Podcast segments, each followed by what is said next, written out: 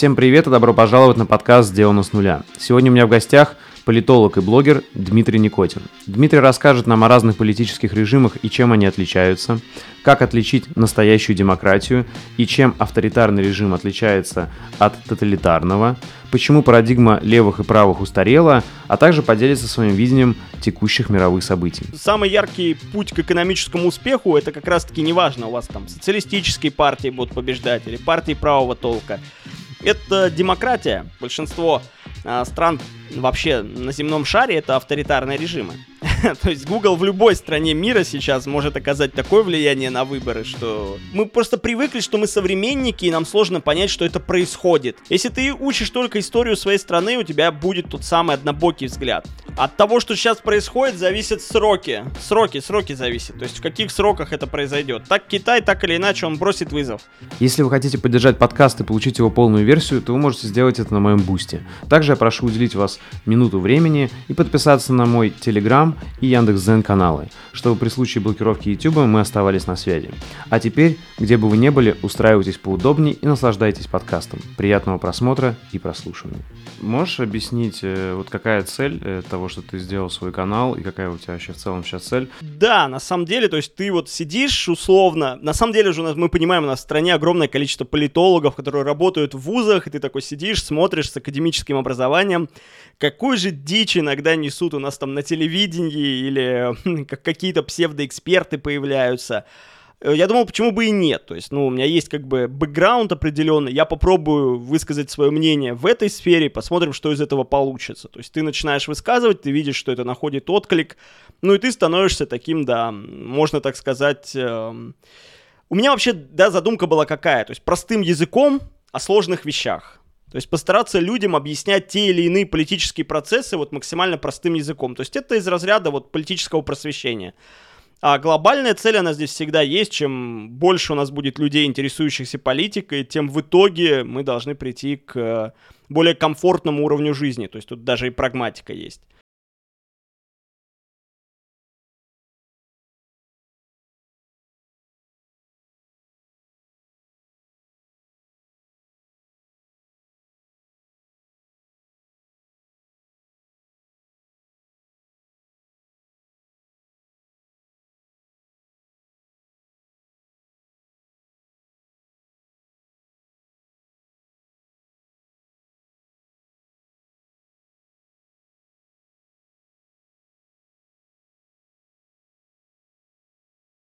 Ну, смотри, здесь, во-первых, объясню так. Это есть такой стереотип, что у нас молодежь политически активна. На самом деле, если мы посмотрим грамотно выполненные соцопросы, я подчеркну, грамотно выполненные, то мы увидим, что в целом российское общество, оно, наоборот, аполитично по сравнению, к примеру, с американским обществом. О чем можно здесь вот поговорить? Ну вот Вспомните дебаты американских кандидатов в президенты. Насколько для американского общества это просто главное шоу, насколько они интересуются, насколько они изучают программы, насколько они разбирают там каждое выступление на цитаты. В процентном соотношении, если мы будем опять же брать любые митинги как форма политической активности. Ну, вот мы знаем там максимальные цифры, которые бывают в Москве, там, опять же, сейчас это было там 10-15 тысяч людей последние митинги, если брать. Конечно, это, это очень мало. Даже если это согласованный митинг, такое количество людей показывает, что политикой, к сожалению, интересуется сейчас еще очень мало людей. Угу. Слушай, то есть, а митинги это прям показатель? И вообще, а, мне интересно вот насчет митингов, насколько это действительно рабочий инструмент вот в реалиях России – и вообще, вот действительно митинги, они работают, хоть какую-то пользу приносят или не особо? Смотри, у меня здесь такое мнение. То есть, если в идеале, в идеале, митингов не должно возникать. В идеале, в работающей политической системе как часы для этого существует что? Есть партии, которые представляют интересы различных групп. Эти партии попадают в парламент, и здесь непосредственно идет вся работа. Когда возникает необходимость в митингах, когда теряется обратная связь между партиями и ее избирателями, либо когда какие-то слои в обществе, они не представлены в этом парламенте.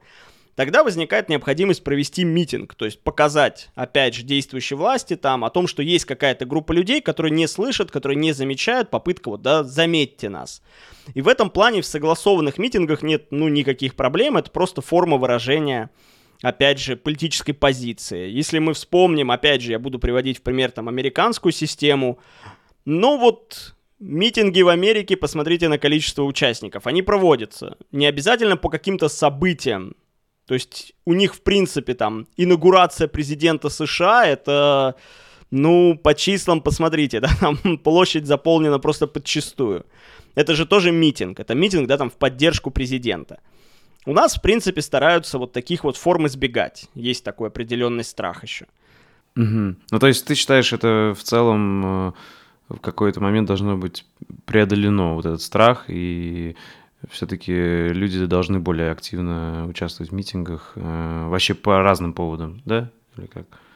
Есть э, просто, да, какая позиция о том, что там вот согласование, не согласование митингов, большая дискуссия идет на эту тему. Я там сторонник, что если митинг согласован, то на него можно приходить, если вы, опять же, согласны с целями этого митинга нужно как бы выражать свое. Это так же, как ходить на выборы не ходить была, да, там большая дискуссия, есть в этом смысл или нет, вот это вот все предрешено, вот эти вот общие вопросы в этом вот ключе. Все это вот из этого разряда. Я сторонник того, что действие лучше, чем бездействие. То есть голосовать, ходить, соблюдать при этом, конечно, закон. Понял. А, если представить классический политический компас, то вот в каком месте твои политические взгляды да, находятся сейчас? Ну, я тут, наверное, выскажу такое популярное мнение, что этот вот э, та линейка градации левый и правый, она, конечно, уже устарела, и на самом деле сейчас давным-давно уже произошел такой переход к тому, что каждая там политическая сила, она старается как можно больше избирателей получить, и поэтому мы видим, что позиции партии, они, ну, например, вот в Америке есть демократы и республиканцы. Там вообще был в свое время разворот жесткий. То есть когда-то партия демократов это была более консервативная партия, чем партия республиканцев. Сейчас у них там жесткий разворот произошел. Если мы возьмем европейские партии, то все больше партий стараются завлекать избирателей тем, что склоняются по каким-то позициям то влево, то вправо. То есть то больше там пособий, условно вопрос, да, там пособий либо наоборот они там склоняются к более там каким-то капиталистическим вариантам. Поэтому здесь как-то себя обрисовывать, ну, не получается просто возможным. Даже как вот, да, вот в России есть партия у нас ЛДПР, она либерально-демократическая партия. А, от, от либерального там немного осталось, потому что в попытке завоевать голоса они заходят уже там на территорию более правых партий. Вот. Э, то же самое у нас, к примеру, с, э, там, например, в России берем там Единую Россию. Какая это партия? Они говорят, мы центристы. То есть вот, по сути, сейчас все партии, они хотят быть центристами. Они смещаются в такую область, где можно завоевать голоса отовсюду. И голоса, условно, там, избирателей, которые склоняются в левую сторону, там, к более социалистическим там каким-то действиям, так и в правую, более там консервативным, охранительным каким-то действиям. Я вот здесь сторонник такого поли- политического реализма больше, что конкретные инициативы оценивать, конкретные предложения оценивать, а не идеологию. То есть партия вот ре- реальных дел. Ага, я правильно понимаю, что тогда может обрисовать э, реализм политический, какие тогда это вообще ориентиры, да, вот чтобы у людей, сейчас э, поясню, то есть вот этот классический компас, да, в стиле отношения к государству, и отношение к частной собственности, да, вот где есть склонение там в социализм или в капитализм, э, то это просто понятная такая система координат. Вот какую можно систему координат предложить сейчас людям, да, вот э, более реалистичную? Понятно, что, может быть, это вопрос такой сложный, и на него еще нет ответа, но интересно просто, как ты это видишь. Ну, я бы это обрисовывал так. Вот есть у нас выборы. Партии на выборы идут со своими политическими программами. Эти программы, они всегда да, там, публикуются в открытом доступе. Вот любому избирателю нужно в первую очередь взять и открыть программу этой партии и почитать, что эта партия предлагает. И потом вы уже смотрите, опять же, по реальным предложениям. И неважно здесь уже, коммунистическая эта партия, как бы она ни называлась, да, вот, например, берем КПРФ. Вы смотрите на предложения КПРФ, и вы видите, что эти предложения они отражают, опять же, ваши интересы, или вы хотите, чтобы эти предложения реализовались. И тут для меня там нет каких-то, знаете, идеологических барьеров на текущий момент, чтобы не проголосовать, к примеру, если мои там позиции совпадут. То есть я не увижу, да, там ничего плохого, там, условно, вот, да, там, бесплатное высшее образование, возьмем позицию. Если мы возьмем там вот классический правый толк, э, в идеологии они должны говорить о том, что нет, образование должно быть платным. Но это идеология правая партия может также выступить, там, к примеру, с такой же инициативой. И ничего в этом ужасного не будет. То есть, еще раз, то есть, что это подразумевает? По реальным делам, по реальным предложениям, а не по идеологии. У нас в России конкретно этот спектр, вот он просто размыт. У нас э, коммунистическая партия поддерживает там православие и строительство храмов, что в принципе как-то немножечко не укладывается с учетом, что КПРФ является там преемником КПСС, а там у нас государственный атеизм там провозглашался. Поэтому сейчас вот только по реальным делам. В КПРФ, кстати, сейчас очень много молодежи, поэтому идет вот как раз-таки потому, что она инициативы предлагает, которые людям заходят условно. То есть я правильно понимаю, что это касается уже не только России, а в целом мира, что э, все уже смешаны, то есть каких-то таких вот ярых да. радикальных понятно, эти партии есть, да, и лидеры там какие-то, но, как я понимаю, вообще общемировые тенденции идут в ту сторону, что всегда нужно брать э, лучшее от разного, да, не уже чисто там социализм, чисто капитализм, это уже не особо интересная история, да, или как? Любая партия, она в первую очередь, вообще цель любой партии, это получение как можно большего количества там мест в парламенте, потом формирование правительства. Поэтому они в гонке, естественно, и в этом нет ничего плохого, это нормально, это цель партии. Естественно, в гонке за избирателем они начинают заходить на наиболее вот такие вот ну, скажем так, удачные позиции. И неважно, какой идеологии эта партия изначально придерживалась. Это вот, э, опять же, в Америке остаются просто какие-то вот классические такие разграничительные меры, типа там запрет на оружие больше, да, там свободы, к примеру, либо наоборот там более охранительные меры. Или там, если мы возьмем Польшу, то там вот позиция по абортам, например. Вот такие вещи, которые разграничительными являются, очень жесткими, которые позволяют сформировать позицию. А во всех остальных они, как правило, заходят уже давным-давно на позиции там социалистов, к примеру. Консервативная партия, которая там выступает против абортов, к примеру. Угу. Слушай, тогда можно как-то вообще сказать, что мир движется в сторону э, левых, или все-таки так сказать нельзя, и вообще вот тогда интересно, если так сказать нельзя, то вот что можно сказать о мировых тенденциях? Куда вообще все движется? Потому что я слышал такую вещь, что в целом мировое сообщество уже признало, что капитализм где-то заходит в тупик, и что нужно его переосмыслять, потому что он слишком потребительски относится э, к нашей планете и так далее. Вот интересно.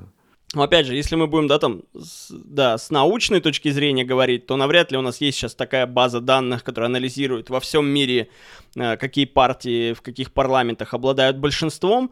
Поэтому здесь будет скорее так вот, субъективными набросками по европейской, да, там, раскладу какому-то. Потому что мы же вот, когда говорим о мире, мы всегда сразу такие начинаем думать, Америка, Европа, вот, вот здесь. Нас не интересует, что происходит в Азии, к примеру, там, в Индонезии, в стране, да, там, где больше 200 миллионов людей проживает, или там в Пакистане, где 200 с лишним миллионов людей, мы почему-то начинаем забывать про эти страны, или там про Индию, где миллиард живет людей.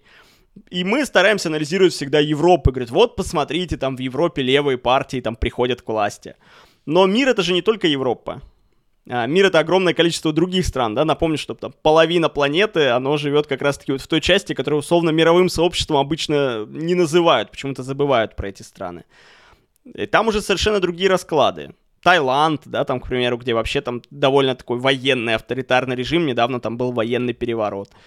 В Турции была недавно попытка, да, военного переворота сместить Эрдогана. Вот если мы берем последние выборы, которые вот прямо сейчас были, это Венгрия и Сербия. Ну, в Венгрии победила партия Орбана, но это более правая партия, опять же. В Сербии победил Вучич на президентских выборах действующий президент, он тоже, ну так, больше к правым, условно, партиям склоняется.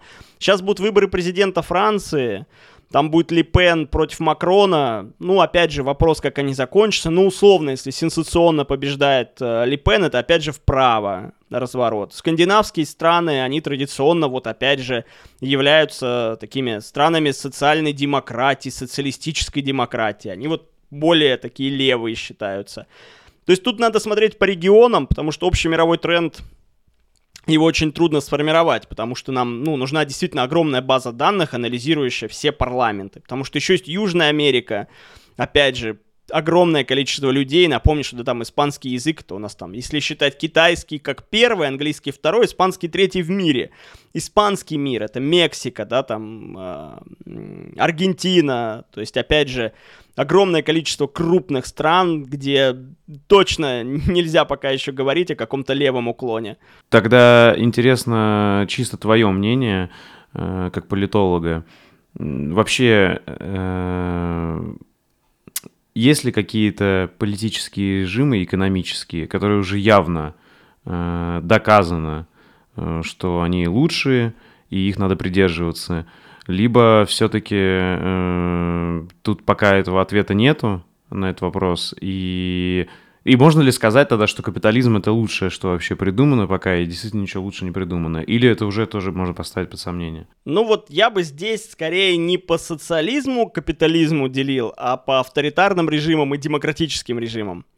Вот. Вообще здесь у науки есть, потому что ответ, какие режимы наиболее экономически успешные. То есть те самые демократические режимы, они вы сейчас, ну там, многие обычно говорят там, а вот Сингапур, посмотрите, или вот, например, Китай, посмотрите, такие авторитарные классические режимы, они же экономически успешны, это скорее исключение из правил, чем практика. А вот самый яркий путь к экономическому успеху, это как раз-таки неважно, у вас там социалистические партии будут побеждать или партии правого толка, это демократия, это сменяемость власти, это защита прав собственности, это верховенство закона, вроде банальные фразы, они реально работают. Поэтому даже в Африке сейчас э, есть примеры стран, вот сейчас единственное, что по африканским странам точно сейчас, наверное, не назову, э, прямо конкретно эти страны, которые, ну, экономически успешные. У них там ВВП можно найти африканской страны, которая сравнивается с ВВП Украины, к примеру.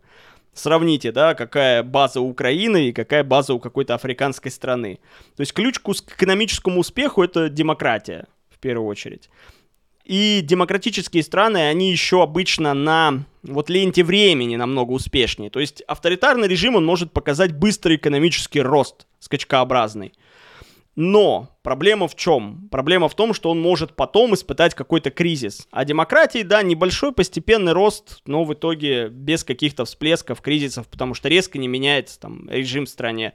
Меньше вариантов, что произойдет какой-то переворот, к примеру. А вот эти демократические успешные страны, они всегда капиталистические или есть исключения? Ну, я же говорю, опять же, это вот скандинавские страны, это Швеция, это Норвегия, это вот социализм такой довольно сильный при этом одни из самых экономически успешных. Норвежский, например, ну там есть и нефтяные параметры, конечно. Например, там у Норвегии резервный фонд настолько огромен, что он превышает российский резервный фонд. Ну сейчас-то тем более превышает, вот после последних событий, но и до этого превышал. То есть они очень грамотно распоряжаются, они инвестируют там в американские компании, там типа Apple, там того же, к примеру. И действительно ну, многие... Есть такая а, забавная цитата, что северных стран бедных вообще не бывает. Кр- кроме России, единственная бедная северная страна. Потому что если мы берем северные страны, там Канада, Норвегия, Швеция, Финляндия, везде ВВП на душу населения очень высокий. Угу.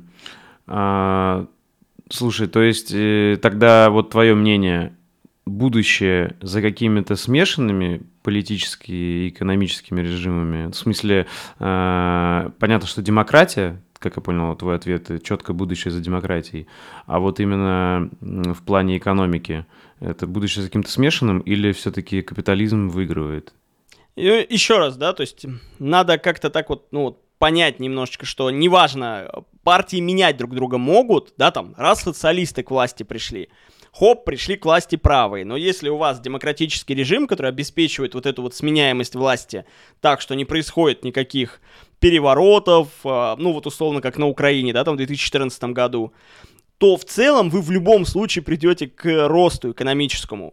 ну вот вся экономика мировая, она росла постоянно. То есть если вы не переживаете потрясений, то вы к этому росту придете.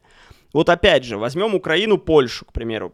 В 90-е годы ВВП Украины и Польши был одинаковый практически. Вот две страны, одинаковый ВВП на 90-е годы. Но сейчас ВВП Польши превышает ВВП Украины там в несколько раз, в два или в три раза.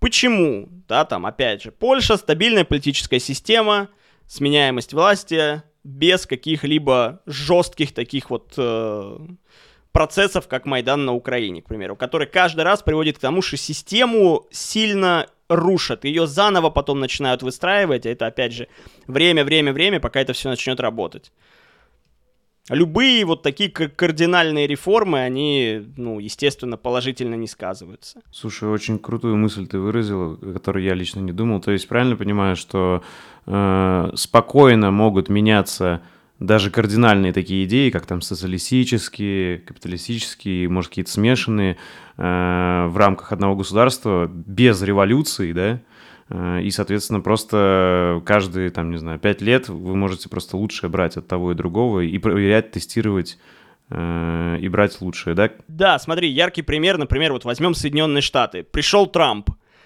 Многие переживали о том, что ну как, вот его там позиции. Что мы видим в итоге? Система настолько стабильна, что она спокойно переживает Трампа, приходит Байден, и как бы система также спокойно дальше функционирует. То есть задача, конечно, в первую очередь это выстроить вот эту вот систему. А какие идеи будут побеждать на выборах? Ну, победила одна идея. Пять лет правительство поработало, общество увидело там результат, либо поддержало, либо ушло в другую сторону.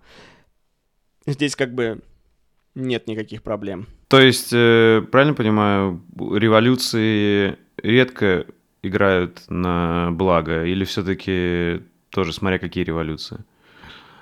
Или вот если брать длинный, длинный источник, э, если революции да, достаточно частые, то это точно плохо. Да, но здесь можно опять же исторические примеры. Ну вот возьмем пример России. Многие говорят, что там, вот посмотрите, там, чего добилась э, Россия благодаря там индустриализации Сталина.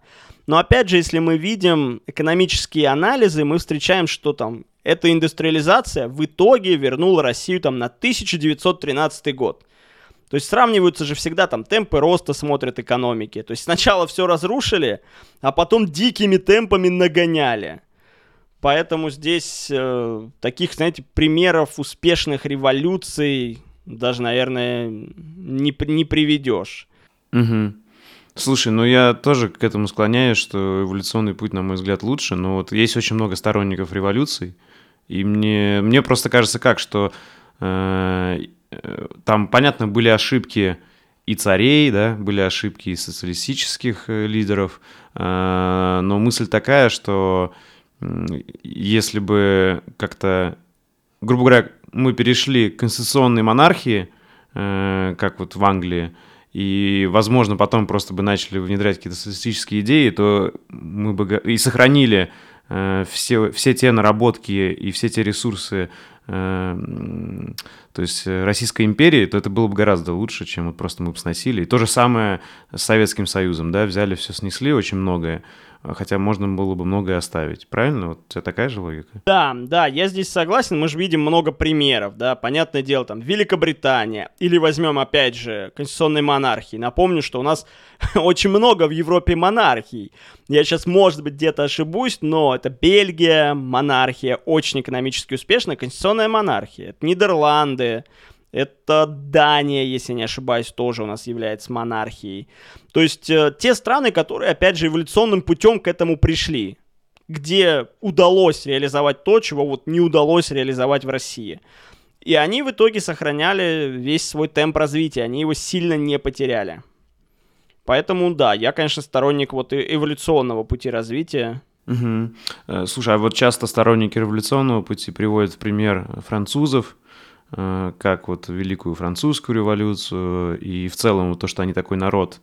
Э, ну, они создают ощущение, знаешь, что они бастуют по любому поводу и прям реально готовы к революции каждый раз. Э, вот можешь вот эту ситуацию разъяснить? Действительно, там их пример какой-то показательный? Или вообще в целом даже несмотря на то, что они бастуют, они всегда знают, что до революции дело доводить не будут, или нет, или я ошибаюсь? Ну, то, что сейчас происходит, вообще европейский тренд митингов, причем довольно жестких, где сжигают машины, умудряются, да, то есть у них митинги такие не, не такие миролюбивые, миролюбивые, как митинги в России или в Белоруссии. При этом все эти митинги это просто как какой-то выплеск гнева, они очень часто даже без политических требований происходят. Иногда, да, там есть требования, снизьте цены на бензин, там, вот они вышли, машины пожгли, Макрон там пошел на уступки условно, или там Саркози, там во Франции постоянно такие довольно жесткие демонстрации. Они не носят в себе цели смены режима. То есть это митинг с четкой целью. Так, нас не устраивает цена на топливо, нас не устраивают там цены на образование, там, на высшее. Все, люди выходят, добиваются своей цели, все. Другое дело, когда митинг уже перерастает в нечто большее и уже возникает, да, там, попытка переворота, да, там, попытка революции, когда уже идет требование какое, да, то есть сменить власть. Это уже совершенно другой вопрос. То есть немножечко разные, да, характер. А по поводу Великой Французской революции, ну вот опять же, два примера, да, то есть вот Великая Французская революция, она же в итоге породила Наполеона, то есть он детище этой Великой Французской революции. А, в итоге это привело к э, десятилетиям европейских войн, да, начиная с этой вот Великой Французской революции, э, к нескольким войнам коалиции против Наполеона. Вся Европа оказалась разрушенная. И тут же Великобритания, которая спокойно на своем острове с конституционной монархией сидит развивает свою экономику. Или, да, там Соединенные Штаты Америки, которые также спокойно, вот как получили независимость свою от Великобритании, добились, все, больше никаких революций. Да, гражданская война еще была, но, опять же, после гражданской войны все. И самые большие, да, потери американских войск, это вот потери в гражданской войне. То есть исключительно уже был упор сделан на экономическое развитие без каких-либо потрясений. Угу. Ну да, и, соответственно, можно аналогию продлить, что революция в Германии Гитлеру власти, революция в России в итоге Сталину власти, да? Ну, по последствия далекие, конечно, да, там Гитлер же не в результате революции к власти. Гитлер, кстати, пришел к власти, что вот э, знаменитая фраза, он демократическим путем. Вот. Э, победила на выборах э, партия, но там были, опять же, провокации, чтобы на этих выборах победить. То есть вот тут тоже нужно понимать. Там был поджог Рейхстага, который в итоге позволил уже потом реализовать многие законодательные меры. Но по факту там был выборный путь. Другой вопрос, что такой человек бы навряд ли в э, импера- имперской Германии появился, да, который бы с такими идеями в принципе. Монархи, они, в принципе, были... Да, они, в принципе, были, да, там заинтересованы относительно дружить друг с другом. Да, войны были постоянно, но не было войн на уничтожение, что называется. То есть это войны, да, вот пере передел. Друг другу монархи там братьями обращались, там, дорогой брат, и действительно они там родственниками были. Двоюродный брат Николая Э, в Англии, да? Там очень интересная фотография, да, можно погуглить фотографию в Великобритании императора Георга, по-моему, так. Да, да, Георг Пятый. И Николая II, они там прак- практически близнецы. Да, да. А в Германии был их дядя, по-моему, или что-то такое. Ну, короче, они все родственники были. Ну, там Вильгельм был, они, они родственники все там, да. Там Виктория, британская императрица, она там является бабушкой Европы. То есть там династические браки такие, что если мы копаем, мы очень сильно удивляемся. Ну, что, чтобы скрывать, там у нас э, у российских императоров там русской крови, что называется, там практически не оставалось. Там, начиная с после Петра уже все, там уже немцы, немцы, датчане, немцы, браки постоянно с немецкими принцессами, с датскими. Э, то есть, смотри, да, это не прямая зависимость, что после каждой революции приходит какой-то новый э, диктатор, Э, но обычно это связано, да? То есть, если взять какую-то статистику, связь точно есть. Э, скорее, да. То есть, потому что обычно революция порождает какой-то хаос, всегда начинается потребность в какой-то жесткой руке, которая наведет порядок, и вот появляется эта жесткая рука, которая этот порядок наводит. В любом случае, революция еще, она же порождает вакуум власти на определенный период времени. Ну, это вот знаменитая там цитата Ленина, опять же, недословная, что там власть условно там валялась, там что-то вроде как, ее оставалось только взять и, и поднять. Как большевики, да, пришли к власти в России. Революцию же устраивали, многие тоже забывают. Вот историю у нас как-то активно так не изучают э, люди, забывают, что у нас же сначала была февральская революция, не большевиками устроенная, а только потом уже октябрьская. Вот, и октябрьская это переворот. То есть это даже вот от февральской ее можно посчитать революцией, а октябрьская это октябрьский переворот, когда уже просто идет захват власти, а революция, которая именно сменила строй, это была февральская. Вот. И вот этот вакуум власти заполнил очень быстро уже Ленин. У тебя есть интересный подкаст про политические режимы, гибридный, авторитарный, демократический и так далее, да? И, может, устроим такой небольшой интерактив. Э, я тебе вот пару стран назову, а ты можешь сказать кратко, какой там режим и почему. Можно, можно попробовать, да, да, можно попробовать.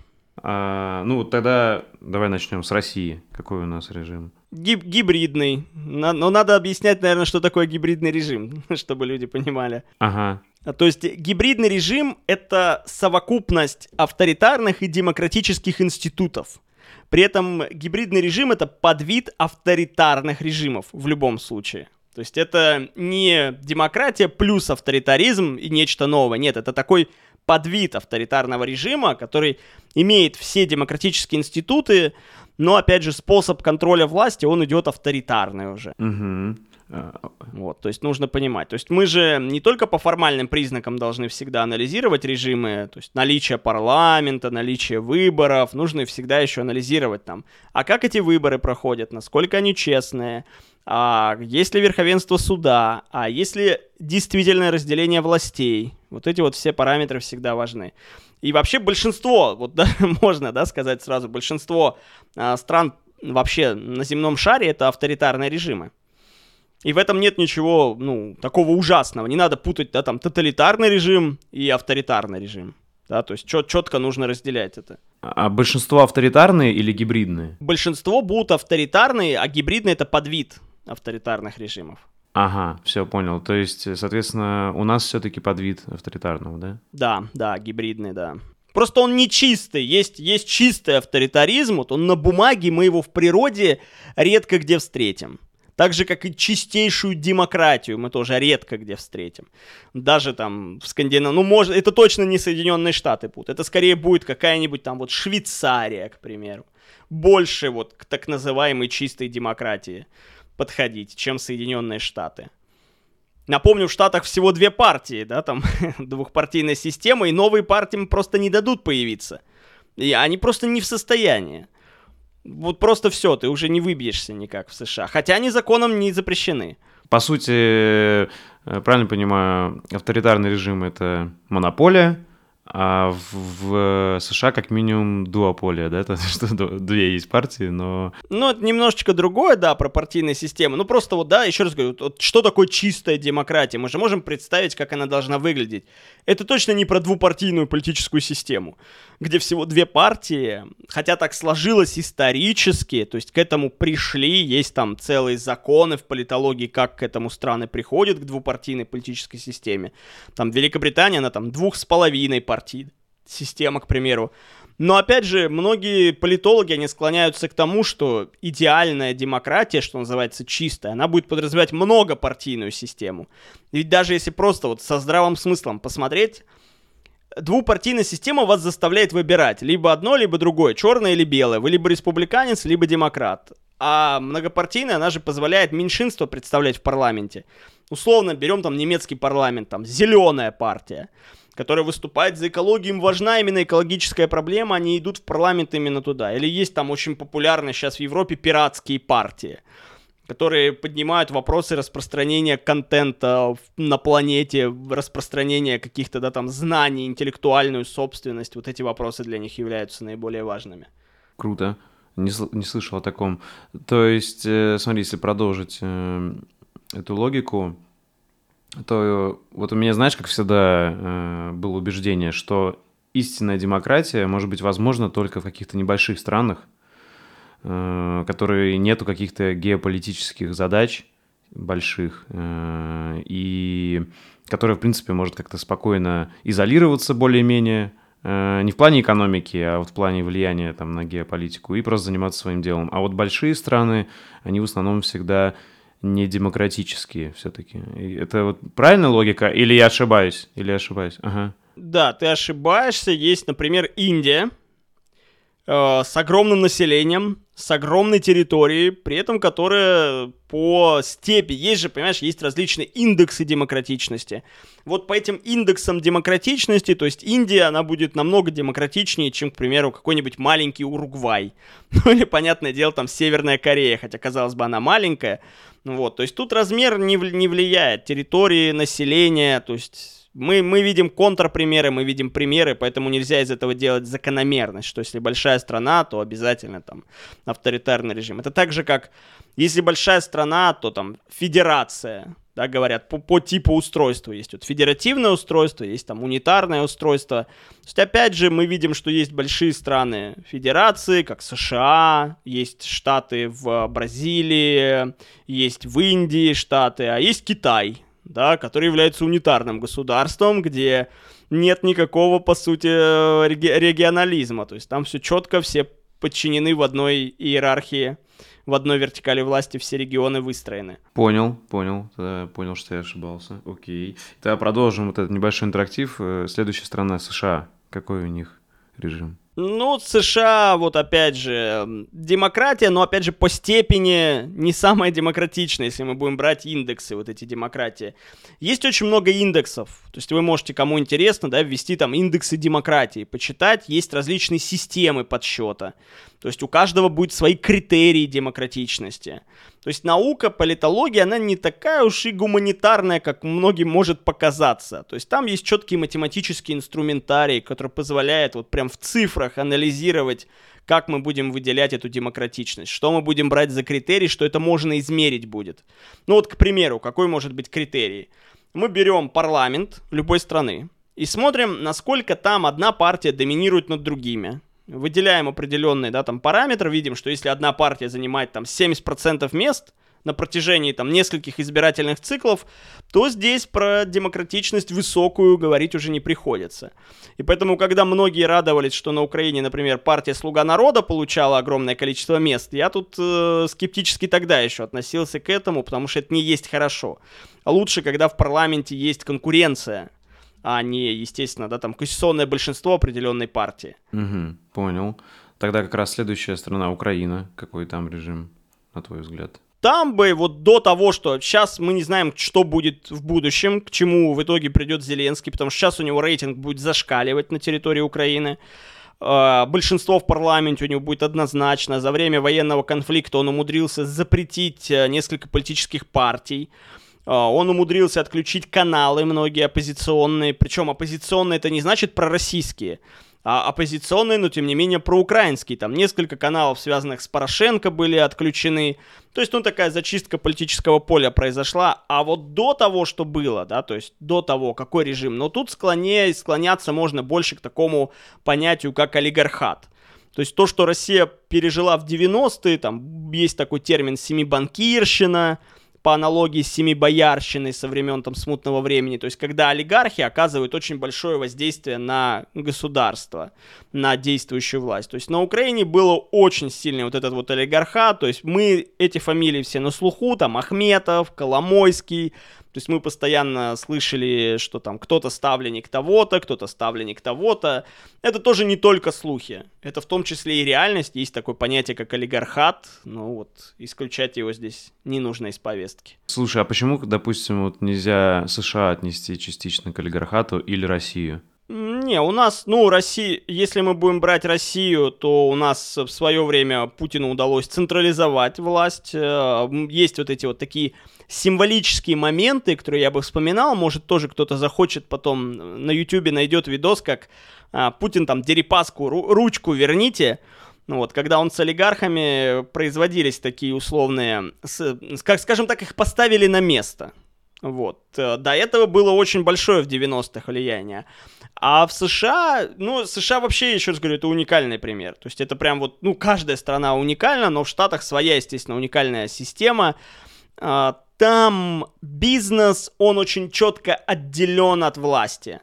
То есть там стараются это прям вот отделять. Политика это отдельная сфера профессионалов, люди сразу получают образование, профильное, потом идут занимаются уже политикой-практикой.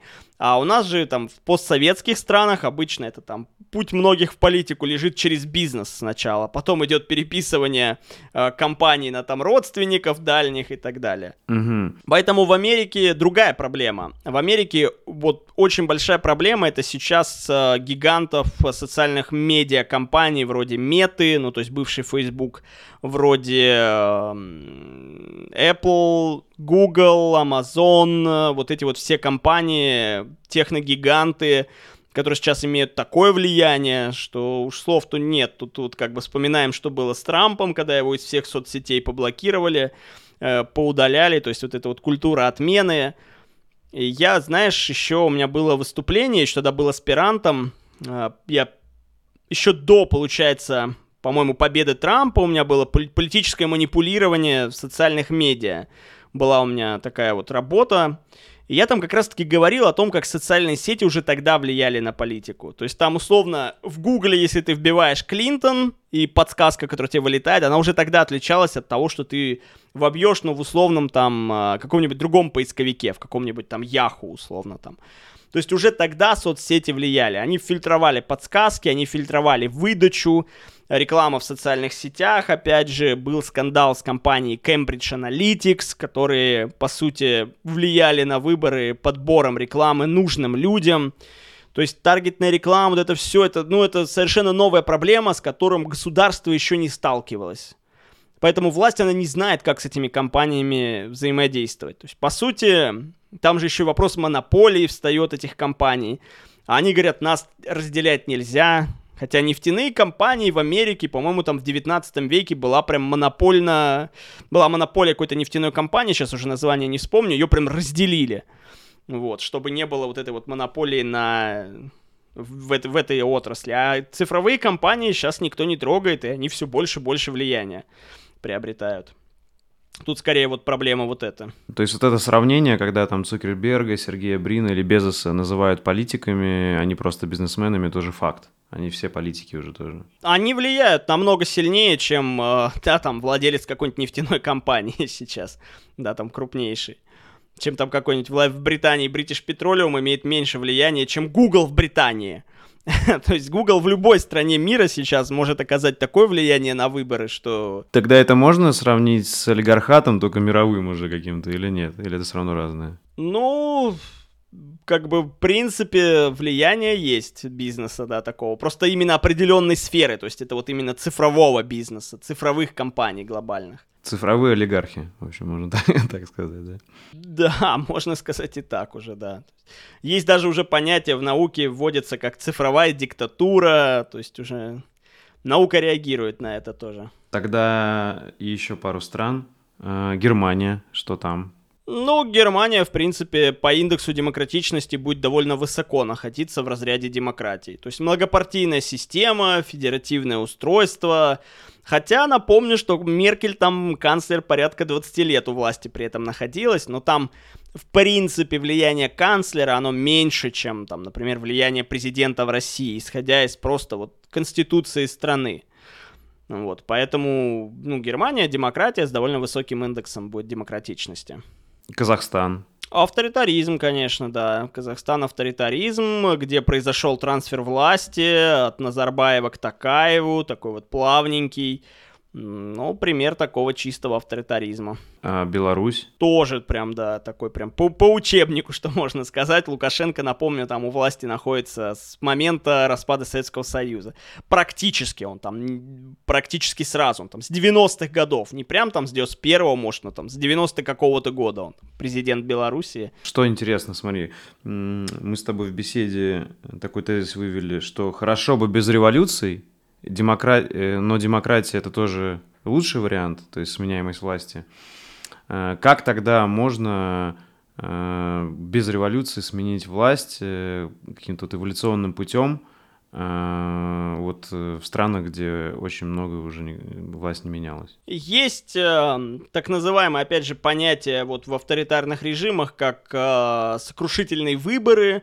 Есть примеры Мексики, то есть, чтобы, да, понятно, моя там, да, какая может быть позиция. Вот мы берем Мексику. Там очень долго был авторитарный режим, у власти находилась одна партия, Но потом произошли, что так называемые шокирующие выборы, их еще называют. Это когда действительно на выборах неожиданно может победить оппозиция. Такое бывает. То есть, когда огромное количество людей приходит на выборы, голосуют, режим может быть к этому не готов, масштаб фальсификации может быть нереализуем такой. И здесь уже делать нечего, начинаются подвижки.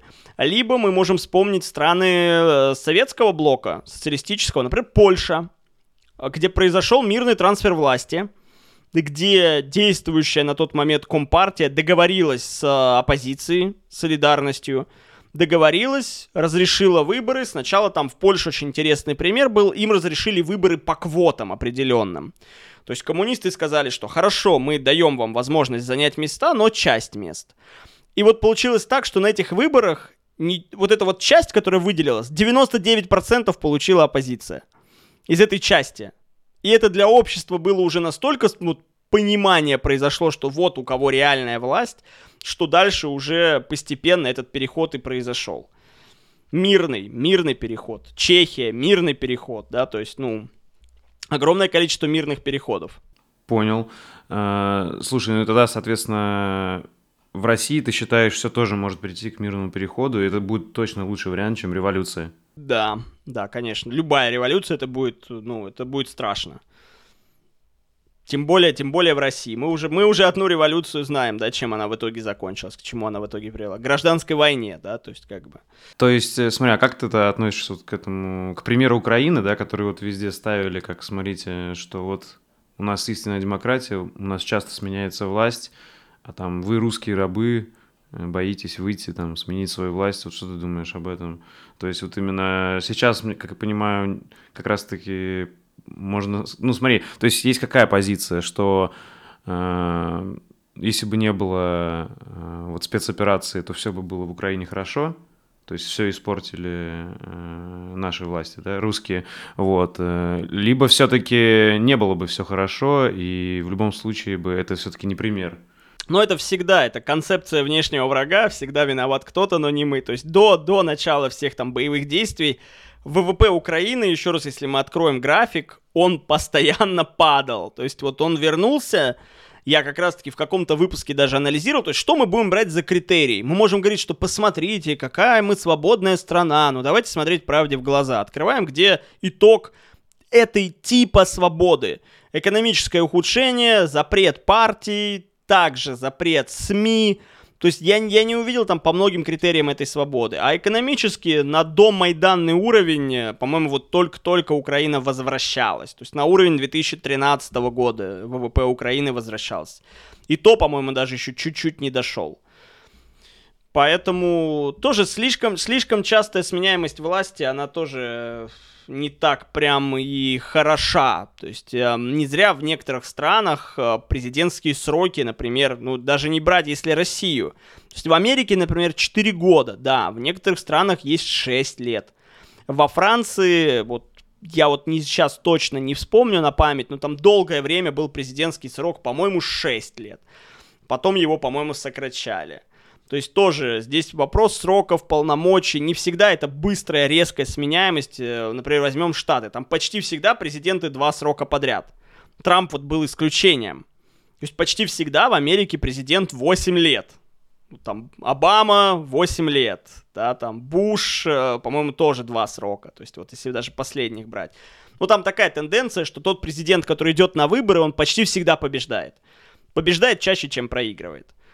И у него в итоге большой временной задел, чтобы реализовать все свои планы. За 4 года обычно это, ну, нереально реализовать. Правильно понимаю, опытным путем, вот примерно 8 лет это уже хороший срок, да? Ну, поэтому, да, как правило, вот мы видим такие сроки во многих странах в итоге. Два срока подряд. Но единственное, что хорошо, когда э, есть конституционное ограничение, что не более двух сроков вообще. То, что у нас вот только недавно было введено в Конституцию. В Америке это было еще со времен Рузвельта введено, потому что Рузвельт был единственный президент США, который избирался более двух сроков подряд и вообще более двух сроков. А потом они законодательно запретили. Здесь уже есть риск того, что а, потом президент не захочет уходить вообще. В этом тоже есть риск. То есть, ну, нужно знать меру. Э, можно ли так, такой вывод сделать, что есть как бы разные степени зла и, как бы сказать, эм, вредности э, для государства э, и э, как сказать, авторитарный режим какой-то временный, но при этом, если ВВП растет, он лучше, чем э, как бы в кавычках демократия, э, где частая сменяемость власти, революции и ВВП падает. Ну, если она именно в кавычках, то там, получается, демократии нет. вот. А, поэтому, да, здесь нужно понимать, что демократия, она все равно покажет рост экономический со временем. То есть, как правило, они вот по статистике, опять же, большинство демократий, они будут иметь тенденцию к росту с вероятностью выше, чем у авторитарных. Хотя есть всегда контрпримеры. Там, супер успешный Сингапур, вот, приводит часто в пример.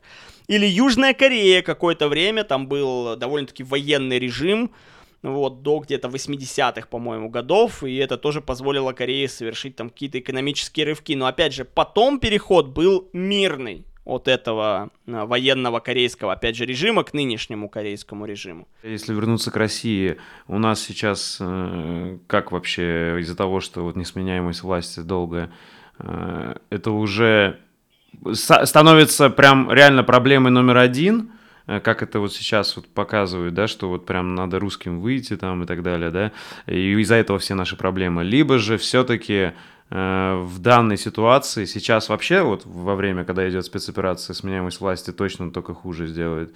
А в целом вообще э, вот насколько сейчас несменяемость власти уже сильно негативно влияет на Россию? Вот так. Ну, мне кажется, что если мы сравниваем с Германией и берем Меркель, там тоже Меркель почти 20 лет у власти. При этом на Меркель хотели еще дальше оставлять.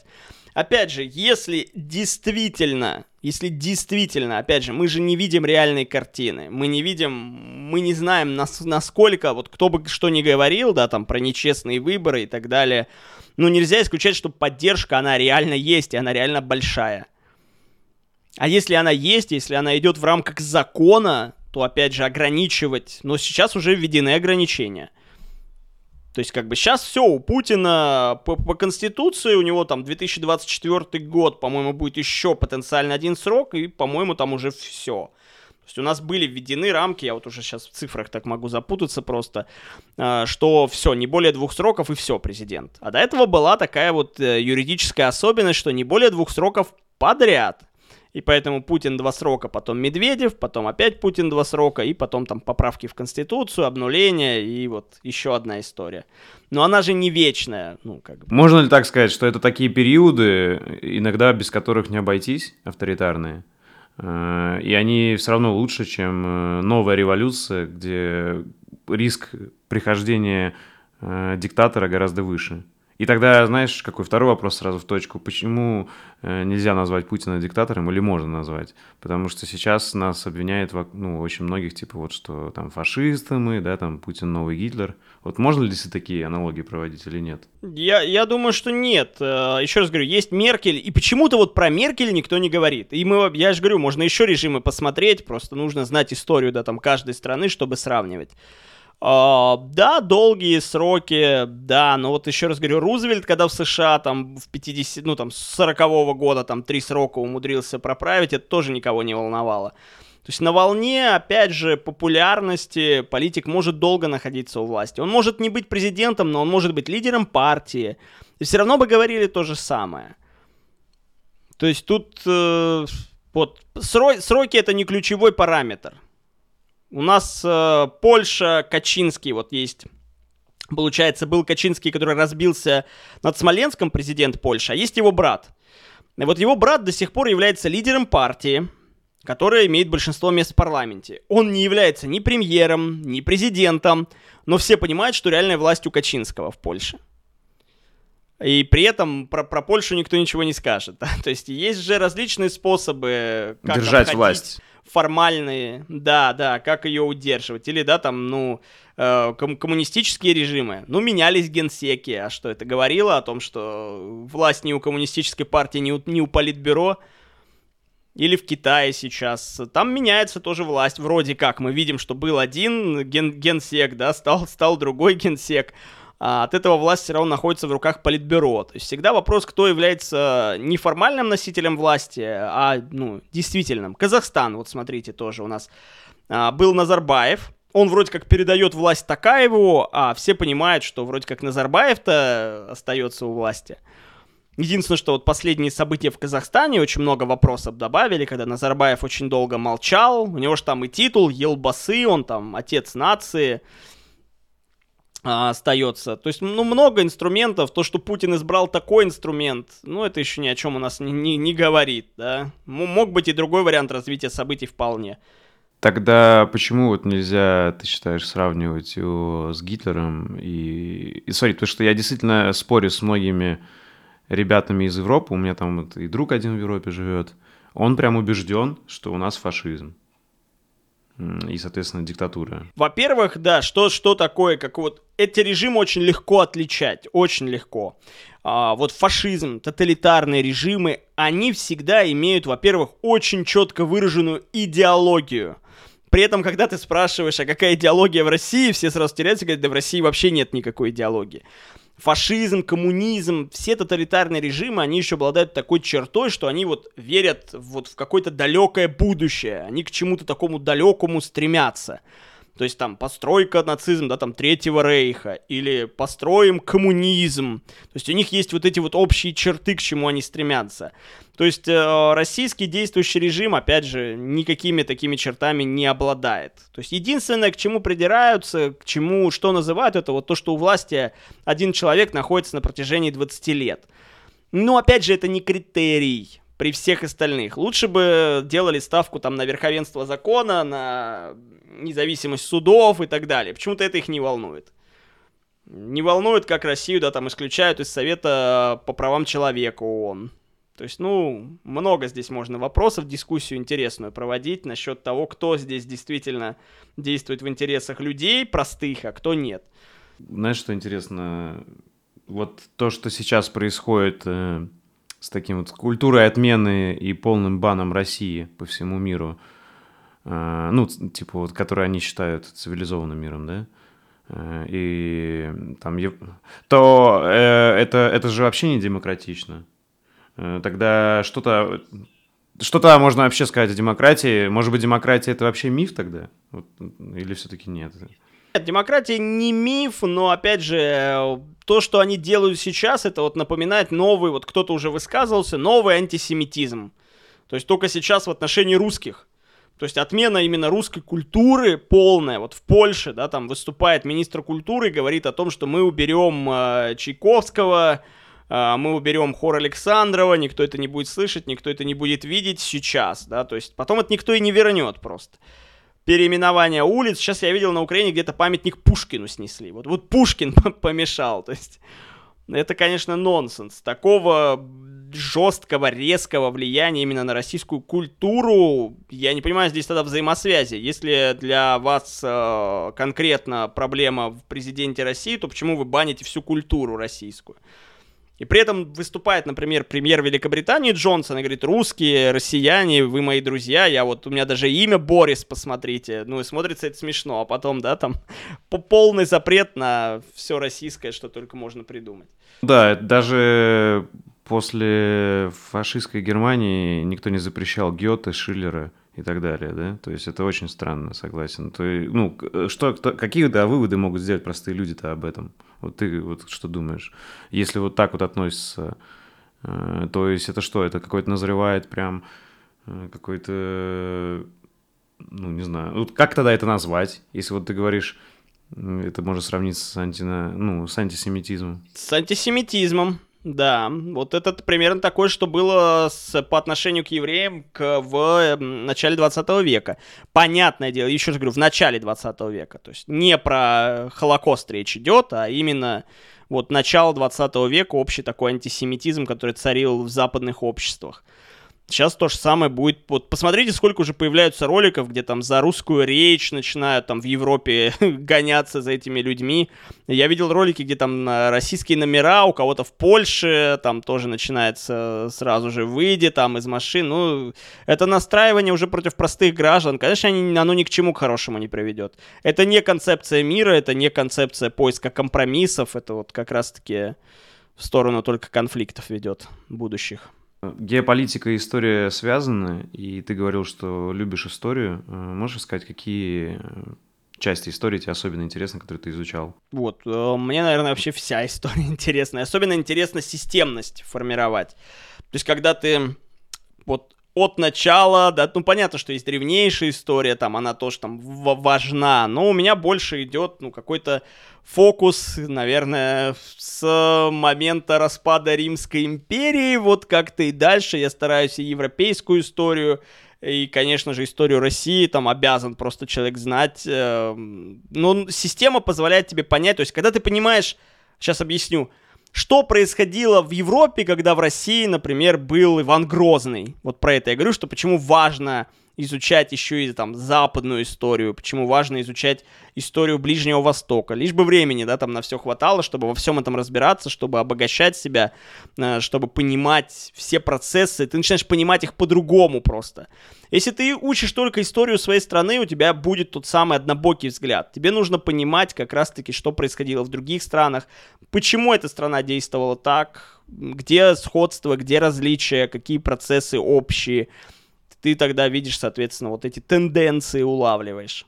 Тогда какую ты можешь рекомендацию дать, как вообще изучать историю и действительно понимать, что она достоверная, потому что, во-первых, есть такое выражение, что историю пишут победители, да, а во-вторых, что мы даже вот с текущей реальности видим, э, что история даже общая, э, вот история, которая объединяет Россию и Украину, абсолютно по-разному преподается последние 30 лет после распада СССР, да, и что сейчас мы как будто вот, ну, что и конфликт это показывает, как будто мы живем в двух разных реальностях, то есть у украинцев своя история, своя правда, а у россиян своя.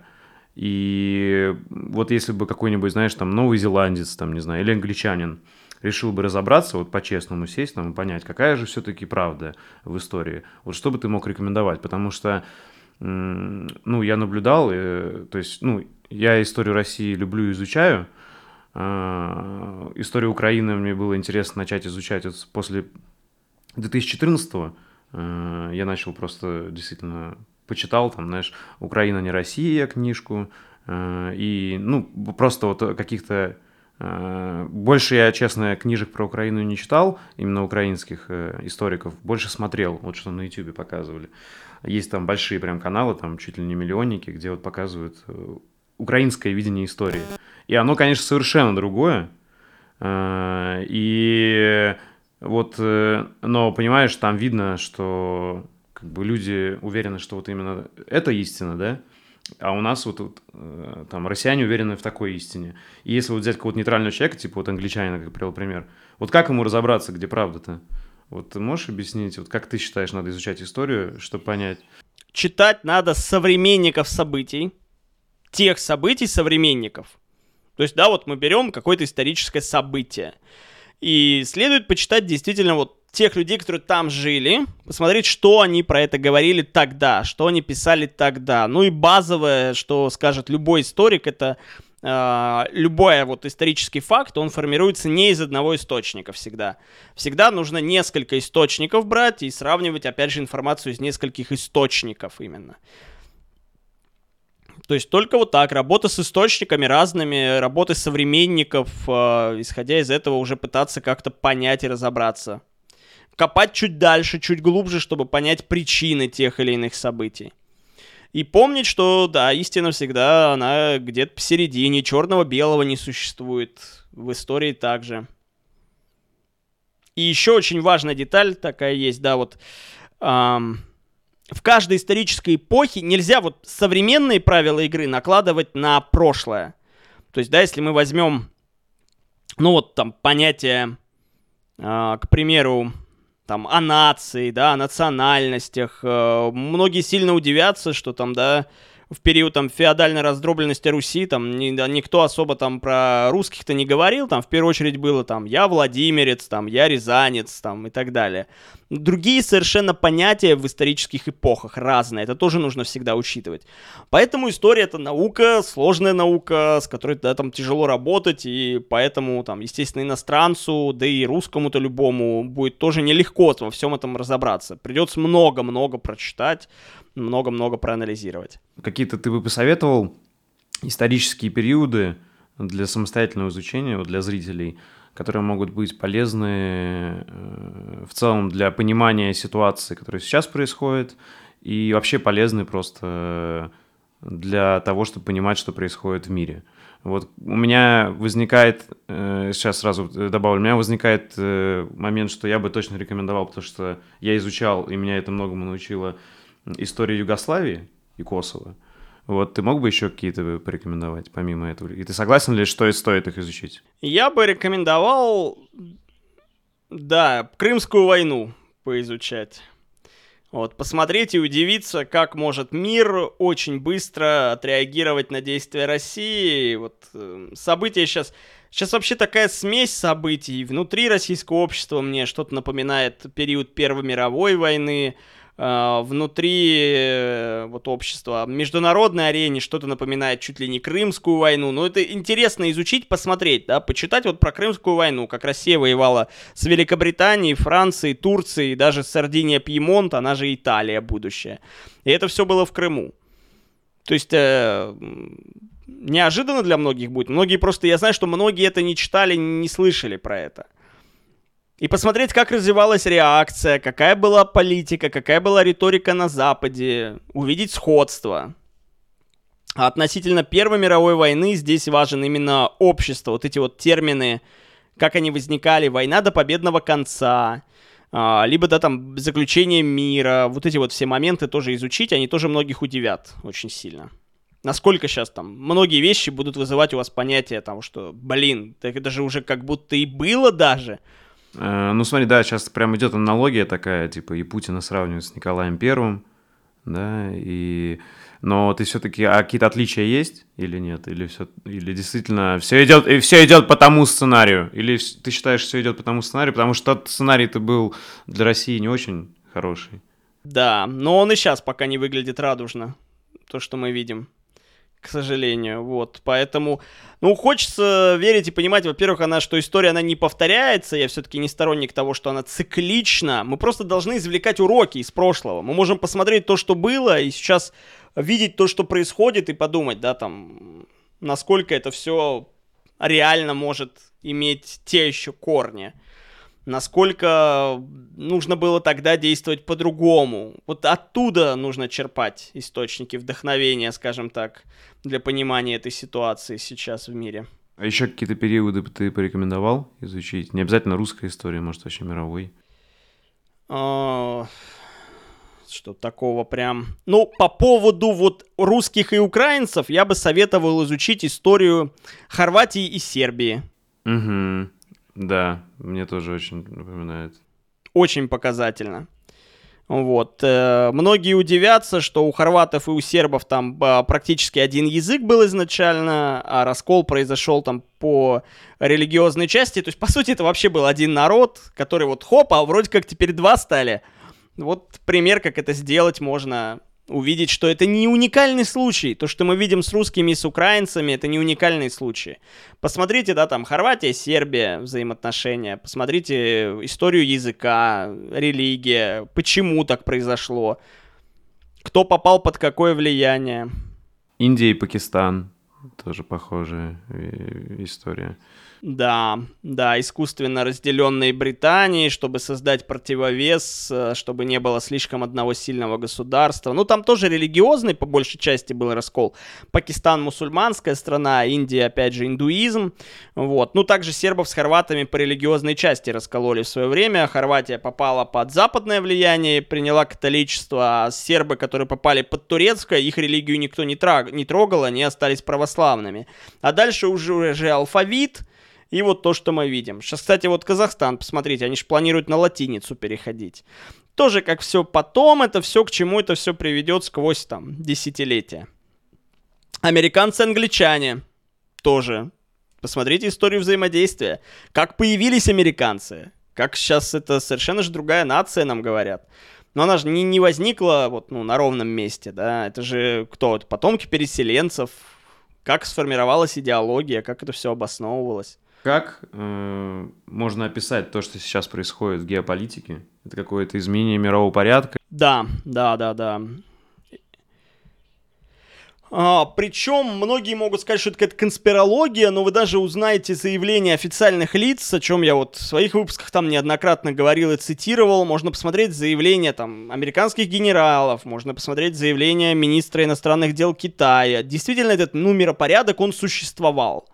Вот пост холодной войны эра, это что? Это однополярный мир тот самый, это гегемония США – но вот прошло 30 лет, э, есть такая интересная штука, она называется ловушка Фукидида. Есть такой довольно мощный американский политолог.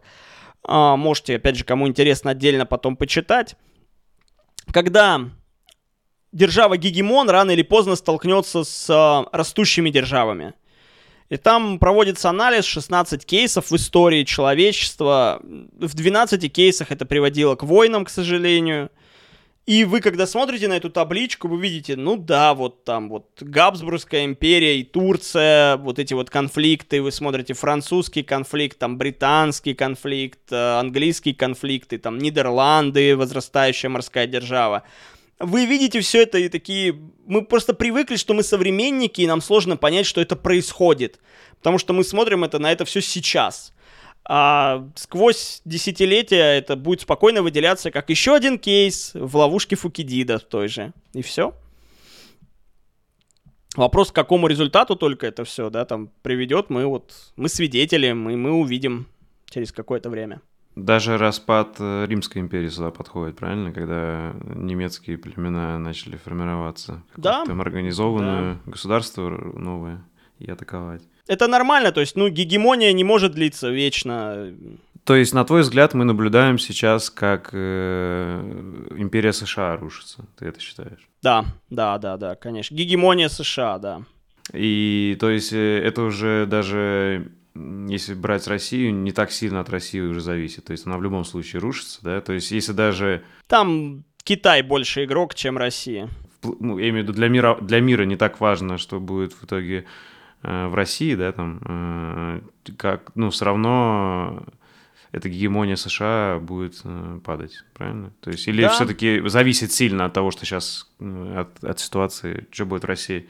От того, что сейчас происходит, зависят сроки. Сроки, сроки зависят. То есть, в каких сроках это произойдет. Так Китай, так или иначе, он бросит вызов. Uh, уже кардинально там бу- будет решаться ситуация с Тайванем 100%. Посмотрите, как Китай вернул себе Гонконг. Просто Китай это сделал очень грамотно. Гонконг, напомню, был территорией Великобритании.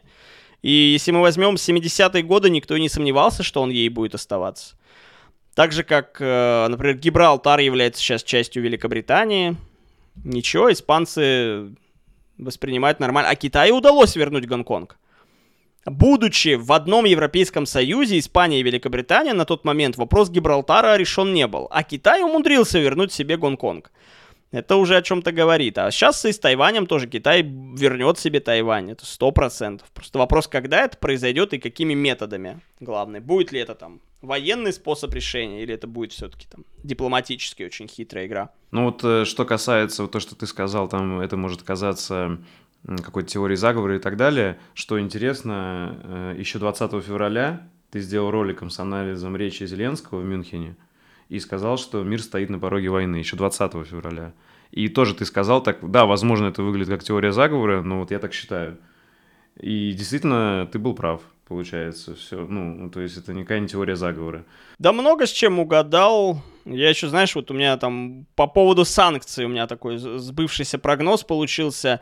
Где-то за, за неделю до спецоперации по санкциям я смотрел статью там BBC эксперта, где уверяли, что да вы что, да вы что, какие санкции против России, да Запад же так завязан, ничего такого не будет. И тут бац, мы видим сейчас вообще в истории человечества впервые такой масштаб санкций применяется к одной стране. То есть Иран, который с санкциями столкнулся, даже близко не стоит э, с тем, с чем сейчас столкнулась Россия. Хотя многие эксперты считали, что да нет, вы что, такого не будет. То есть ты к тому, что пакет санкций готовили заранее? Я к тому, что, во-первых, и пакет санкций этот э, не то чтобы готовили заранее, я к тому, что вот есть у людей точка зрения, что да нет, нет, этого не случится, да нет, этого не случится, и потом раз происходит одно, два происходит другое. Очень много экспертов ошиблись, там подавляющее большинство так же, как ошибались с выборами Трампа. То есть, ну, много примеров, когда непопулярная точка зрения оказывается верной. Угу. Тогда можешь поделиться э, с людьми, которые вот хуже разбираются в политике, чем ты, почему вот за 4 дня до конфликта на Украине, в Украине, ты уже э, понимал, что он произойдет? Ну, опять же, я не предсказывал это там со стопроцентной вероятностью, просто были какие-то факторы, которые указывали. Я скажу так, вот, когда я понял, вот для себя, я понял, что это случится, это была последняя речь Зеленского, Э, как раз она была прям вот, по-моему, 22 или 23. Вот я послушал эту речь, сейчас же открыто говорят о том, что они знали уже, у них были разведданные, что 100% будет спецоперация, они знали и населению не говорили. Я для себя это понял из его последней речи. Вот когда была последняя речь Зеленского, я почему-то вот, ну, понятное дело, что это какая-то вот просто интуиция, но исходя из тех вещей, которые он говорил, там было понятно, что для него это была последняя попытка это остановить. То есть вот он предпринимал прям последнюю попытку уже. Но уже это как бы, да, понятно было, что все уже решено, но попытка... И как бы чувствовалось, что он это делает, осознавая, что в любом случае это будет, и эта речь потом будет вот использоваться, что он пытался до последнего все это остановить. Можешь сказать свое видение конфликта в Украине, откуда его истоки? А, тут важно хронологию, да, устанавливать всегда. То есть многие сейчас э, хронологию ведут от того, что сейчас произошло, вот от 2022 года. Мне кажется, хронологию надо брать с 2014 года. Минимум. Минимум с 2014. Возвращаться туда и смотреть вот оттуда, как непрекращающийся конфликт. Вот тогда у вас немножечко история заиграет другими красками. Тогда вы немножечко по-другому все начнете воспринимать. Просто сейчас, ну, прямо если мы полностью будем делать, это будет далеко. Я просто бы рекомендовал вот, ну, смотреть хр- рамки хронологии раздвигать. Не с 24 февраля 22 года это все началось. А началось вот с 2014 года это все. А еще заранее это все было заложено, да, там, в 90-е годы. То есть это рано или поздно должно было случиться. Правильно понимаю? Вот то, что географическое и геополитическое положение Украины – а, оно очень сильно влияет на этот конфликт. То есть а, это, вот ты можешь объяснить, это действительно, как есть вот какой-то аргумент, что Путин просто сумасшедший старик, которому кажется, у него там, знаешь, а, ну, просто, как, короче, паранойя, и он просто боится, что вот его окружает, там, так далее, НАТО расширяется и так далее. Либо ты считаешь, что это действительно аргумент важный с расширением НАТО, и то, что вот, начиная, да, и, и то, что начиная там с 2000-х годов, этот вопрос э, вхождения Украины в НАТО, он был важный, и его обсуждали. Ну, нужно смотреть фактом в лицо, да, фактом в глаза, как угодно. Смотрим, как НАТО расширялось на, на восток. А, ведь даже вот китайцы сейчас заявили, МИД Китая заявил о том, что НАТО это реликт холодной войны, что он после окончания холодной войны должен был быть распущен. Мы знаем, уже были документы в архивах найдены о том, что и Горбачеву обещали о нерасширении НАТО на восток, были там устные да, договоренности, когда Советский Союз войска выводил из Германии, но ничего этого не сбылось. То есть, ну вот, я, я не знаю, просто я читал недавно интервью генсека НАТО, у него там спрашивают вот эти все вопросы, примерно как ты сейчас задаешь, и он такой вот чисто с формализмом, да вы что, вы что, мы оборонительный союз. Ни в коем случае.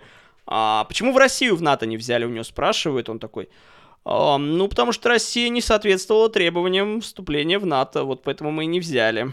Ну, то есть, ну, смешно же, да, то есть, вот, ну, там, Северная Македония там соответствует, там, Россия не соответствует.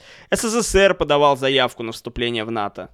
Еще в 50-е годы, вот, ближе к 60-м, там, по-моему, была попытка, тоже была отклонена. В ответ была уже создана организация Варшавского договора, тот самый блок потом в противовес НАТО. То есть, ну, для меня здесь все четко, очевидно. Я все-таки сторонник вот такой гл- глобальной политики, смотреть на карту, смотреть на реальные документы, кто с чем подписывал, кто какие документы, кто куда расширялся. Сейчас вот ситуация была, посмотрите, как министр, министр обороны Великобритании впервые в истории в Азербайджан полетел. А в Киргизию слетали еще, умудрились тоже заключили договора о военном сотрудничестве. Как все вот, кстати, они же всегда были такие большие игры. Была большая игра Великобритании и России когда-то в Средней Азии. Потом было противостояние, да, последних 20 э, века, да, там в Европе Восточный блок и Западный НАТО. Сейчас вот попытка поменять э, гегемонию США, поменять этот мировой порядок с однополярного мира на многополярный. Причем не на биполярный, как был Советский Союз, да, там мир э, коммунистический и мир капиталистический, а именно на многополярный мир.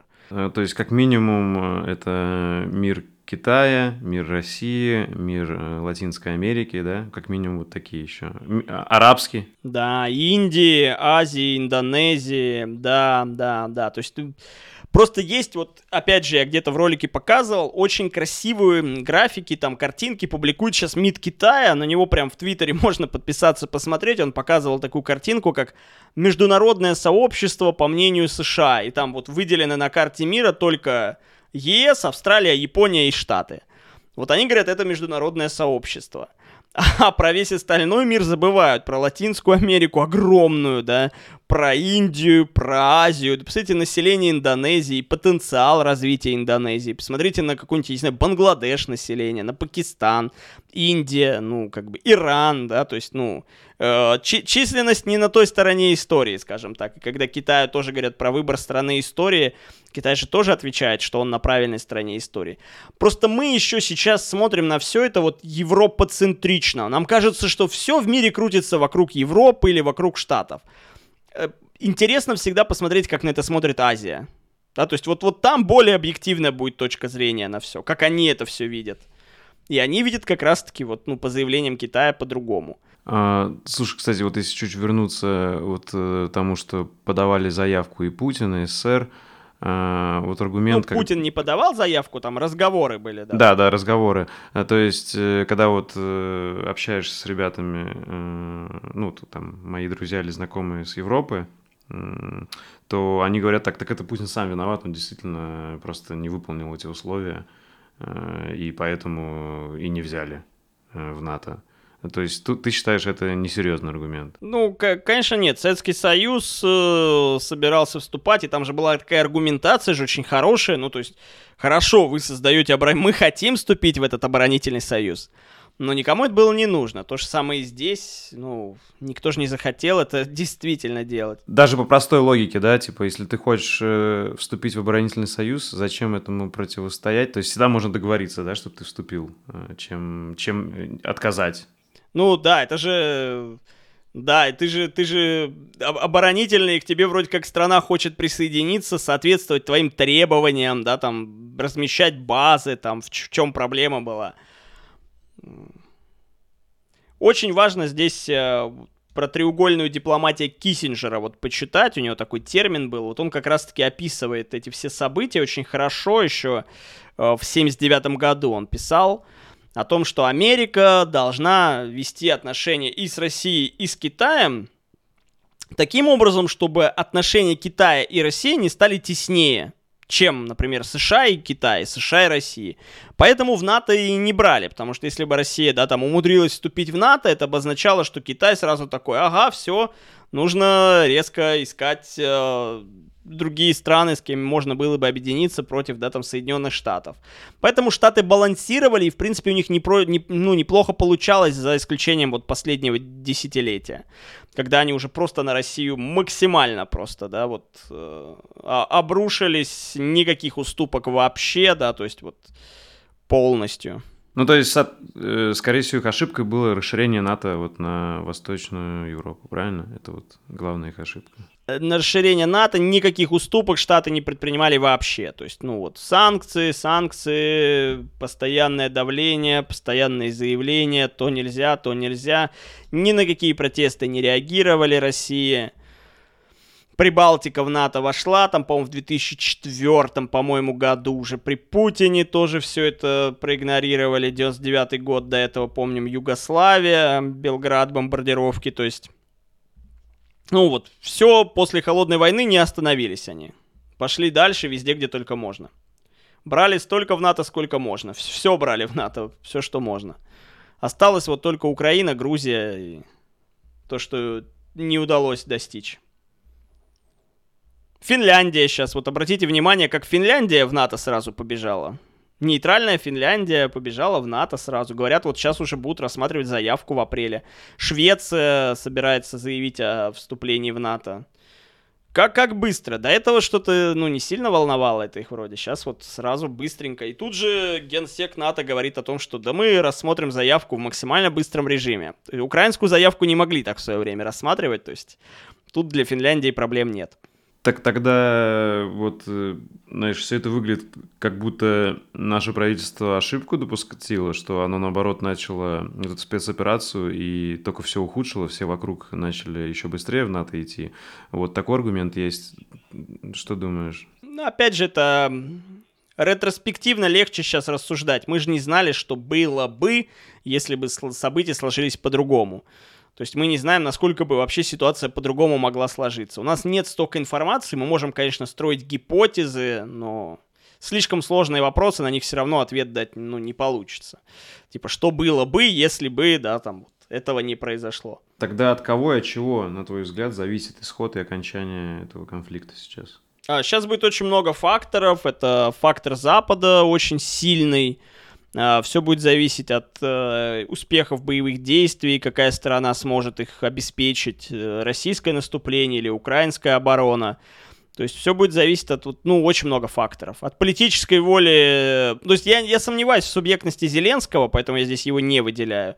То есть тут позиция Запада, а, позиция Путина конкретно и боевые действия. Вот три основных сейчас э, фактора, которые будут на все это влиять. Будет ли Путин там до конца идти? Насколько сильны санкции будут, насколько много оружия будут поставлять на Украину, вот это вот все вместе уже будет оказывать влияние на исход. Но Зеленский, как бы, не то чтобы Зеленский, Запад, я считаю, что действительно Запад ему говорит, вот, да, там, идите до конца. И здесь уже получается, оружием мы вас обеспечиваем, поставки идут. Кому от этого есть выгода? Вот если пойдет до конца, вот, можешь объяснить, что... Ну, точно не украинскому народу. Вот, точно не украинскому народу. И да, и российскому тоже из-за санкций, давления, и в любом случае гибнут люди. Ну, а выгода простая, всегда выгодополучатель тут один, и заметьте, это не Европа, это именно Штаты. Одна страна в мире, которая в плюсе оказывается. И даже там на общество тоже последствия просто не такие сильные, как на Европу, на Украину и на Россию что в Первую мировую войну Штаты вышли самые экономически развитые, что во Вторую мировую, и вот сейчас конфликт, и что мы видим, опять Европа страдает, с точки зрения того, что сейчас будет происходить, запрет на импорт энергоресурсов, а, любые торговые отношения. А, Украина страдает, Россия пострадает, а Штаты будут только в плюсе опять. Ну и Великобритания будет в плюсе еще, да. Вот действительно звучит, звучит очевидно и понятно, но что, действительно Европа, Россия, Украина, мы настолько глупые, что мы этого не видим и не можем вот как-то Э, договориться противостоять этому. Проблема в том, что, ну, что, что, да вот что, что мы видим? Ну, вот э, в интересах ли Европы, да, там вот берем, например, Молдавию, которая практически полностью зависит от российского газа. В интересах ли Молдавии отказываться от этих контрактов? Нет, но при этом Молдавия собирается отказаться. Они получат повышение цен, они получат проблемы с точки зрения там, трудоустройства людей, они получат там дополнительные волны мигрантов, с которыми придется что-то делать, их надо будет размещать. То есть, ну, одни минусы. Но на переговоры никто здесь не пойдет, пока Штаты не дадут э, команду о том, что можно идти. То есть рационально бы любой бы человек пошел на переговоры. Рационально. Действия Зеленского, они иррациональны. Действия Европы, они тоже иррациональны. Нет никакой здесь рациональности, никаких плюсов вообще от продолжающегося конфликта. И Запад не подталкивает к переговорам, да, то есть по-хорошему в интересах же Запада, конкретно ЕС, было бы это все быстрее закончить. А здесь нет, здесь же больше поставок оружия. И вот прямо сейчас у меня высветилось тут заявление о том, что там президент Германии там и хочет инициировать военный трибунал а, а, по отношению к Путину. Да, призывает к созыву трибунала по военным преступлениям против э, Путина трибунал. То есть, ну, только эскалация мы видим, никаких пока положительных сдвигов нет. Э, тогда, на твой взгляд, э, вот среди всех проблем человечества, которые вот есть на текущее время, там пандемии, перенаселение, вопрос экологии, вопрос там нехватки ресурсов, э, риск Третьей мировой, он становится номер один проблемой? Я думаю, да последствия даже того, что будет. Там говорят о огромном продовольственном кризисе, который будет. Если мы смотрим на планету, если мы не живем только в рамках нашей страны, последствия для Африки, например, говорят о том, что будут сокрушительные. Просто еще раз, мы привыкли, мы так вот мыслим всегда европоцентрично. Мы смотрим, что здесь происходит. Мы закрываем глаза на то, что происходило там в Ливии, в Сирии, мы забываем про это, последствия для Африки какие будут. Мы обычно думаем, вот что для нас здесь и сейчас будет. И это, конечно, проблема. Ты как политолог Насколько считаешь, что Третья мировая возможна? А я думаю, глобальной нет, э, только в рамках вот каких-то прокси-конфликтов. То есть вот э, Карабах, э, соответственно, Тайвань, э, вот ситуация на Украине, вот такие вот прокси-конфликты, они будут возникать в Средней Азии. Это будет вот такая вот, ну, не полномасштабная фронтовая война, а вот очень много конфликтов будет возникать в разных частях планеты. Но последствия от них могут быть не меньше, чем от мировых войн, правильно? Вот от суммарных вот этих всех конфликтов. Продовольственный кризис будет глобальный определенно уже энергетический кризис будет. Слушай, а вот эти вот э, все прокси-конфликты, э, какие еще горячие точки, которые, скорее всего, загорятся, если ничего не изменится? Вот можешь сказать? Понятно, что вот Карабах. Ну, вот то, то, то, что я назвал, да, Карабах, это Тайвань будет. Это будет Средняя Азия, скорее всего. Это будет Средняя Азия. Сейчас будет попытка раскачать, опять же, что происходит в Средней Азии. Напомню, там Афганистан никуда не исчез с Талибаном, неизвестно, как сейчас Талибан будет действовать. Это Иран, это Йемен. Напомню, что Иран э, в таком жестком конфликте со Штатами, когда Штаты убивали Сулеймани, глава стражи исламской революции он был. То есть Иран может жестко отреагировать, э, оживить тот регион ближневосточный. То есть я правильно понимаю, э, сейчас все-таки ты как политолог наблюдаешь, что лидеры вот стран, которые не входят вот в мировое сообщество по видению Запада, да, то есть там Китай, Иран, Арабские Эмираты, э, там Латинская Америка, то есть ты считаешь, там лидеры понимают, э, почему эти прокси-конфликты возникают и кому выгодно от них, и все-таки как-то пробуют, и, воз... и на твой взгляд есть все шансы у них противостоять этому? Э, то есть, соответственно, это какое-то открытое противостояние Америки? А, ну, сейчас окно возможностей будет открыто, да, будет открыто окно возможностей, поэтому сейчас мы будем свидетелями, что в разных, еще раз говорю, точках планеты будет что-то происходить. Может, там Ар- Аргентина себе захо- захочет Фолклендские острова от Великобритании, которые отвоевали, у них 80-х вернуть. То есть мы, мы сейчас действительно уже, ну вот, все, все, о чем раньше говорили, все замороженные конфликты, они могут вот, ну, разморозиться. Вот такая вот микроволновка появилась на планете, которая может эти конфликты разморозить очень быстро. Э, и тогда как, на твой взгляд, вообще простые люди, вот, мы все можем просто наблюдать за этим или действительно как-то ну, мы, мы можем, мы можем как-то повлиять на это, или ничего уже не изменит? Я думаю, нет, потому что общественное мнение, вот смотри, мы видим Сербия, вот, например, Сербия проголосовала за исключение России из Совета по правам человека в ООН. При этом, если мы пос посмотрим общественность сербскую, она, конечно, против этого была бы.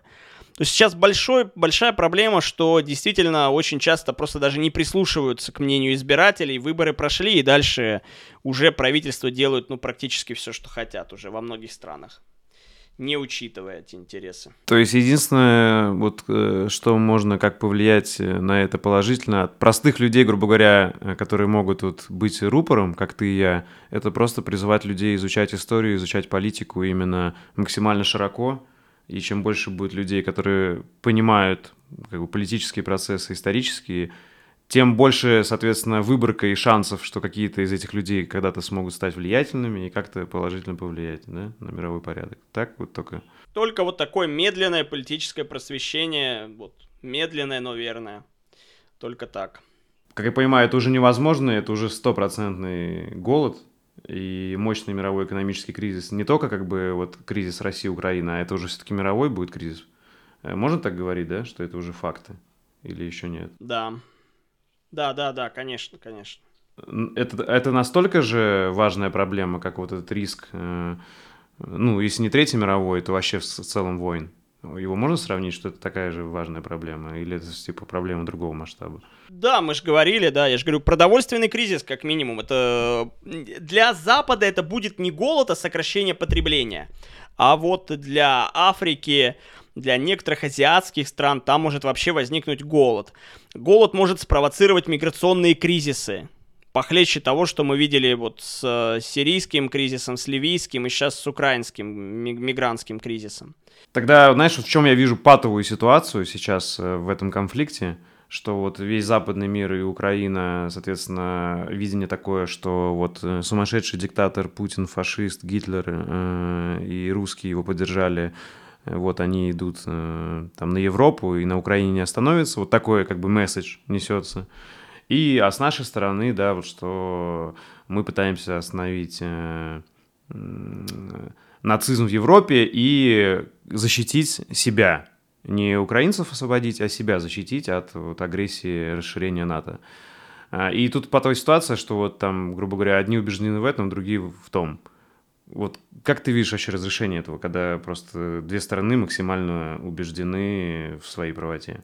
Как это вообще можно решить тогда и договориться? Ну, в, в идеале нужен арбитр. Ну, в идеале нужен арбитр. Этим арбитром может выступать Китай, этим арбитром может выступать Индия. Дело в том, что э, Штаты не собираются к этим странам прислушиваться. Они не считают их голос важным. Вот в чем проблема. То есть здесь возникает проблема, что за Украину выступают, да, там Штаты, а за Россию максимум, что мы получаем, ну, нужный нам, но нейтралитет, например, Китая или нейтралитет Индии в этой ситуации. Поэтому конфликт, он рано или поздно достигнет своего апогея, а вот э, последствия, последствия могут оказаться даже страшнее того конфликта в горячей фазе, который есть сейчас. То есть последствия будут еще на десятилетия потом после этого. Информационная война и фейки. Э, вот как правильно себя вести, как проверять информацию, стоит ли вообще участвовать вот обычным людям э, э, в этой инфовойне? Самое главное это всегда источники. То есть нужно всегда иметь много источников и сверять эти источники. То есть это базовое, что я бы рекомендовал всегда. То есть вот даже я, я слежу всегда за украинскими публикациями, за западной прессой, за российской прессой, анализирую все три ключевые, да, там за азиатской очень важно начать следить сейчас. Неожиданно для меня было открытием, я начал следить за китайской прессой, что китайское телевидение сообщает о происходящем. Это тоже очень интересно всегда. И ты ведь видишь, тогда ты вот этот пузырь, который вокруг тебя информационный может возникнуть, ты его разбиваешь. Ты сразу находишься в разных точках планеты и видишь, как другие люди на все это смотрят, как они это презентуют, как им это доносят, как с их стороны это все смотрится. Тогда вот э, должны ли мирные люди обычные как-то участвовать в этом? Или нет? Вот, потому что, смотри, идет жесткая инфовойна против России, да? Вот чем нас закидывают. Должны ли мы как-то отвечать? А, да, мы должны транслировать э, свою точку зрения, мы должны транслировать э, с точки зрения объективности, мы должны фактами показывать. Конечно, всегда легче закинуть мнение и намного сложнее анализировать анализировать факты. Но, тем не менее, я считаю, что закрываться от внешнего мира ни в коем случае не стоит. То есть нужно вести свою информационную политику, продолжать распространять свою точку зрения. И последний вопрос, если зрителям понравится этот подкаст, и они о тебе еще не знают, то где за тобой следить? А сейчас на самом деле за мной лучше следить в Телеграме, потому что сейчас такая ситуация, что сейчас блокируются многие пророссийские YouTube-каналы, Сейчас были удалены несколько каналов. В любой момент твой канал могут просто стереть с YouTube, поэтому лучше Telegram. Ссылочку, я думаю, закрепим. Супер. Спасибо большое, что нашел время, уделил. Спасибо. Мне было очень интересно. Спасибо. Спасибо за внимание. Если вам понравился выпуск и вы хотите внести свой вклад в продвижение подкаста, то, пожалуйста, поделитесь им с друзьями, оставьте отзыв в комментариях и подпишитесь на него в удобные вам площадки. Также вы можете поддержать подкаст, став моим патроном по ссылке boosty.to slash Ник Чернобаев и получить полные версии подкастов и доступ в закрытый чат единомышленников. Всем спасибо и всего доброго.